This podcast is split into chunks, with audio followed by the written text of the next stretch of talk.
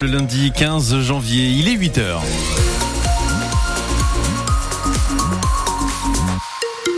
Et les infos, c'est avec vous, Marion Dambiel-Arribagé. Dans l'actu ce matin, l'avenir de Novoport en question et le coup de gueule d'une landaise contre les abandons d'animaux. Mais d'abord, Thomas, la météo, des nuages pour commencer cette journée. Oui, et quelques bancs de brouillard. Nous aurons également quelques éclaircies. Et puis, dans l'après-midi, retour de la pluie. Au thermomètre, il est prévu cet après-midi à Dax 13, à Air sur la Dour 12, sur la Brite 10 degrés.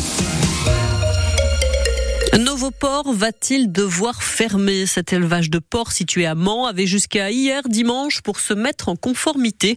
La préfecture des Landes lui a imposé des travaux à la suite d'accusations de maltraitance portées par l'association de protection animale Futur Asso. Elle avait d'ailleurs dévoilé plusieurs vidéos chocs hein, tournées à l'intérieur du site. Alertée, la préfecture avait laissé un mois aux propriétaires pour réaliser des travaux et se mettre en conformité.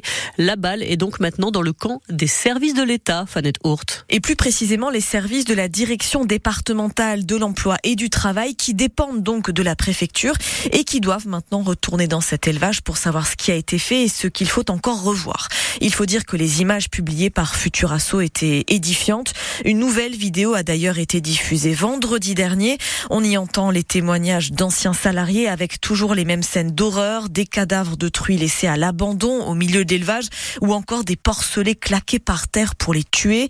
Les agents de la préfecture doivent donc déterminer si les choses ont changé et si ce n'est pas le cas, ils peuvent décider d'une fermeture définitive. En attendant cette décision, l'activité de l'élevage est réduite, aucune nouvelle truie ne peut arriver, plus d'insémination et il y a un suivi quotidien par un vétérinaire. Fanette Hourt pour France Bleu Gascogne. Un accident grave ce matin vers 5h30 sur la commune du Chac et Parentis au niveau du rond-point de l'Échassier, route de Sabre. Une voiture seule en cause. La conductrice, une femme de 39 ans, a dû être désincarcérée. Elle a été transportée en urgence absolue vers l'hôpital de Mont-de-Marsan. Un surfeur victime d'un malaise cardiaque hier à Messanges. L'homme de 47 ans, originaire de Naros, a été sorti de l'eau par son frère vers 13 h sur la plage nord. Mais les secours ne sont pas parvenus à le réanimer. Il est décédé. Selon nos informations, il avait des antécédents cardiaques. Et puis la Réunion est en alerte violette à cause du cyclone Bellal. Depuis 3 heures ce matin, hors de Paris, l'île est en effet placée en alerte maximale. Selon Météo France, les vents pourraient dépasser les 200 km km heure sur le littoral et plus de 250 km heure sur les hauteurs. Des vents à 215 km heure ont d'ailleurs déjà été relevés ce matin sur la commune de Saint-Paul. Des vagues de 8 mètres en moyenne sont attendues. Le confinement strict des 870 000 habitants a été étendu aux services de secours et de sécurité qui ne peuvent plus, eux non plus, circuler jusqu'à nouvel ordre. Elle pousse un coup de gueule contre les abandons d'animaux. Olivia Hélin est landaise. Elle gère un refuge pour animaux à Sobrig. Elle a publié un coup de gueule sur sa page Facebook car elle est débordée, assaillie d'appels de personnes qui veulent se débarrasser de leurs chiens, Lise Dussault. Le record d'Olivia Hélin, 23 demandes d'abandon en une seule journée. Au minimum, c'est 5 quotidiennement. Et encore, elle n'est qu'un petit refuge pas connu, nous dit-elle. Malheureusement, moi non plus, j'ai pas une, une, ressource infinie et je peux pas accueillir tous les chiens du monde.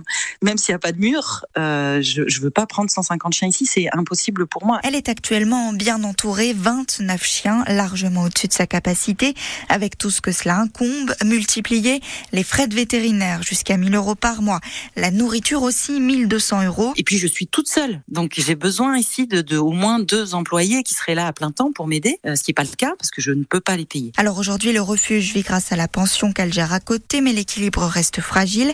Elle souhaite donc mettre en place des cours de sensibilisation, des formations pour les futurs ou nouveaux propriétaires. Ah ouais, ouais j'ai à cœur de faire ça parce que je vous dis, c'est euh, la plupart des abandons, c'est vraiment un manque d'éducation. 90%, c'est un manque d'éducation des personnes, hein, des personnes. Convaincu que cela puisse faire baisser les abandons, ces formations seront payantes, ce qui permettra aussi d'apporter des finances au refuge. ces formations devraient être mises en œuvre d'ici un mois. Le coup de gueule d'Olivia Hélin est à retrouver sur francebleu.fr.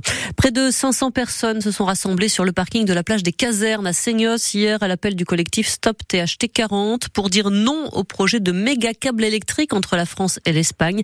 Câble qui doit être enfoui sous terre entre Cap-Breton et Seignos. Les opposants, eux, demandent un tracé alternatif. Ils espèrent encore pouvoir faire suspendre le chantier. Un nouveau recours, un référé suspension, va d'ailleurs être déposé vendredi auprès du Conseil d'État.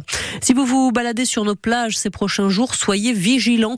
La préfecture maritime de l'Atlantique alerte sur une possible pollution au granulés plastique industriel.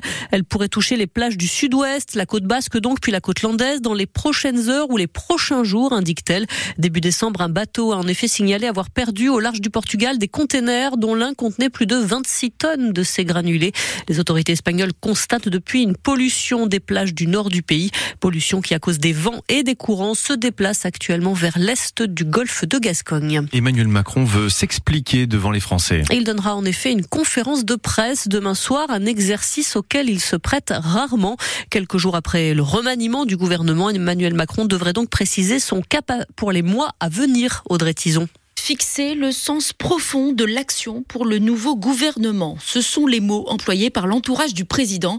Comprendre quelles sont les priorités pour les mois à venir, les missions confiées au tout nouveau Premier ministre et à son équipe.